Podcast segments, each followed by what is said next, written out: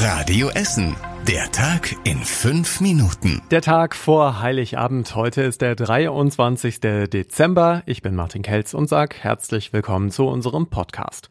Bei uns in Essen werden zu Weihnachten viele Gottesdienste gefeiert. Wegen Corona gibt es viele Veranstaltungen auch als Stream oder unter freiem Himmel und auch hier bei uns im Radio. Bei den Gottesdiensten in der Kirche sind meist Voranmeldungen nötig. Einen besonderen Gottesdienst gibt es zum Beispiel auf dem Rüttenscheider Markt und zwar draußen und unter freiem Himmel. Da wird gesungen und eine Andacht soll laut Gemeinde Mut machen. Ihr braucht eine Anmeldung zum Mitfeiern. Im Essener Dom gibt es einen Präsenzgottesdienst mit 2G-Regelung. Die Heilige Nacht feiert Ruhrbischof Overbeck ab 22 Uhr im Dom in der Innenstadt. Und eine Liste mit den katholischen und evangelischen Gottesdienstangeboten findet ihr auf radioessen.de. Und Radio Essen hat auch einen eigenen großen ökumenischen Radiogottesdienst zur Heiligabend im Angebot. Ab 17 Uhr geht es los. Eine Stunde lang im Radio, im Smart Speaker oder auf eurem Handy. Es weihnachtet sehr auch bei der Stadtverwaltung hier bei uns in Essen. Die macht ab morgen Betriebsferien. Bis zum 3. Januar bleiben die allermeisten Stellen dann erstmal zu. Für wichtige Ämter wie das Jugendamt, das Gesundheitsamt oder das Standesamt gibt es einen telefonischen Notdienst, sagt die Stadt. Das Bürgeramt und die Kfz-Zulassungsstelle sind nach Silvester erst wieder erreichbar. Da gibt es keinen Notdienst. Andere öffentliche Einrichtungen ändern über die Ferien die Öffnungszeiten. Die alte Synagoge bleibt nur über die Weihnachtsfeiertage geschlossen. Der Grugerpark macht an Silvester etwas früher zu. Alle Infos findet ihr auf radioessen.de. An einem ganz besonderen und wichtigen Ort für unsere Stadt plant die Stadt Essen eine Impfaktion für den zweiten Weihnachtsfeiertag.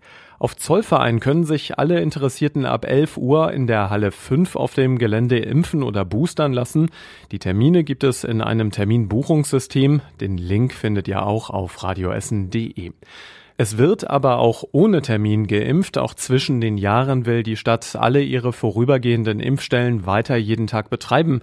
In Altenessen, in Werden in der Stadtmitte und auch im Leithaus in Frohnhausen.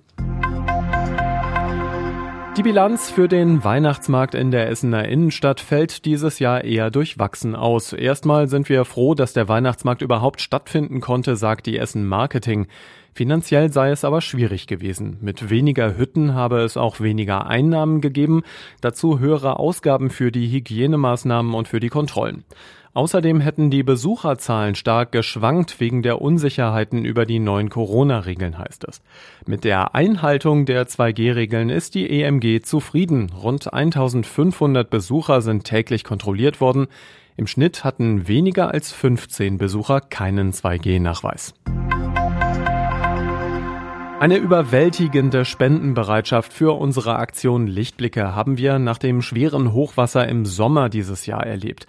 Sportvereine in Essen, Friseure, Fleischer, Bäcker, alle haben gesammelt, um bei der Aktion Lichtblicke denen zu helfen, die durch die Katastrophe vieles oder alles verloren haben.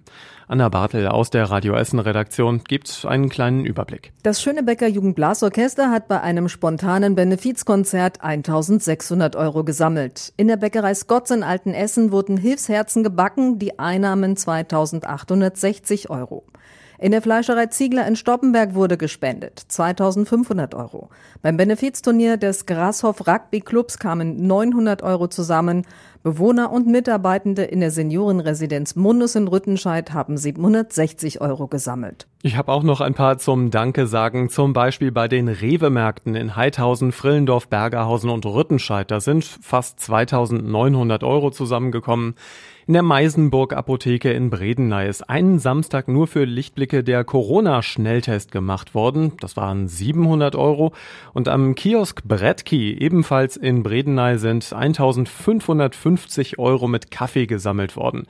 In der Biofleischerei Burchardt äh, hat die Spendenaktion fast 10.000 Euro eingebracht. Alle Infos zur Aktion Lichtblicke auch auf radioessen.de. Und das war überregional wichtig. Ab dem 28. Dezember gelten auch für Geimpfte und Genesene in ganz NRW Kontaktbeschränkungen. Private Treffen im Innen- und Außenbereich sind ihnen dann maximal nur noch mit zehn Personen erlaubt. Die NRW-Landesregierung hat die Corona-Schutzverordnung aktualisiert. Und zum Schluss der Blick aufs Wetter. Die frostigen Temperaturen sind wir in Essen fürs Erste los. Wir bekommen in der Nacht Plus-Temperaturen, so um die 5 Grad. Morgen an Heiligabend sind wir dann schon bei milden 8 Grad und an den Feiertagen wird's dann ab und zu nass. Temperaturen zwischen 2 und 8 Grad. So. Wir wünschen ein frohes und besinnliches Fest. Hört beim Radiogottesdienst morgen ab fünf gerne rein hier bei Radio Essen. Schnappt euch was Warmes zu trinken, eine Kerze und eine kuschelige, warme Decke. Ganz wichtig. Auch Heiligabend ab 8 Uhr gibt es aktuelle Meldungen hier aus Essen bei Radio Essen und der Poho Ho Hotcast macht Weihnachtspause. Bis Montag. Das war der Tag in fünf Minuten. Diesen und alle weiteren Radio Essen Podcasts findet ihr auf radioessen.de und überall da, wo es Podcasts gibt.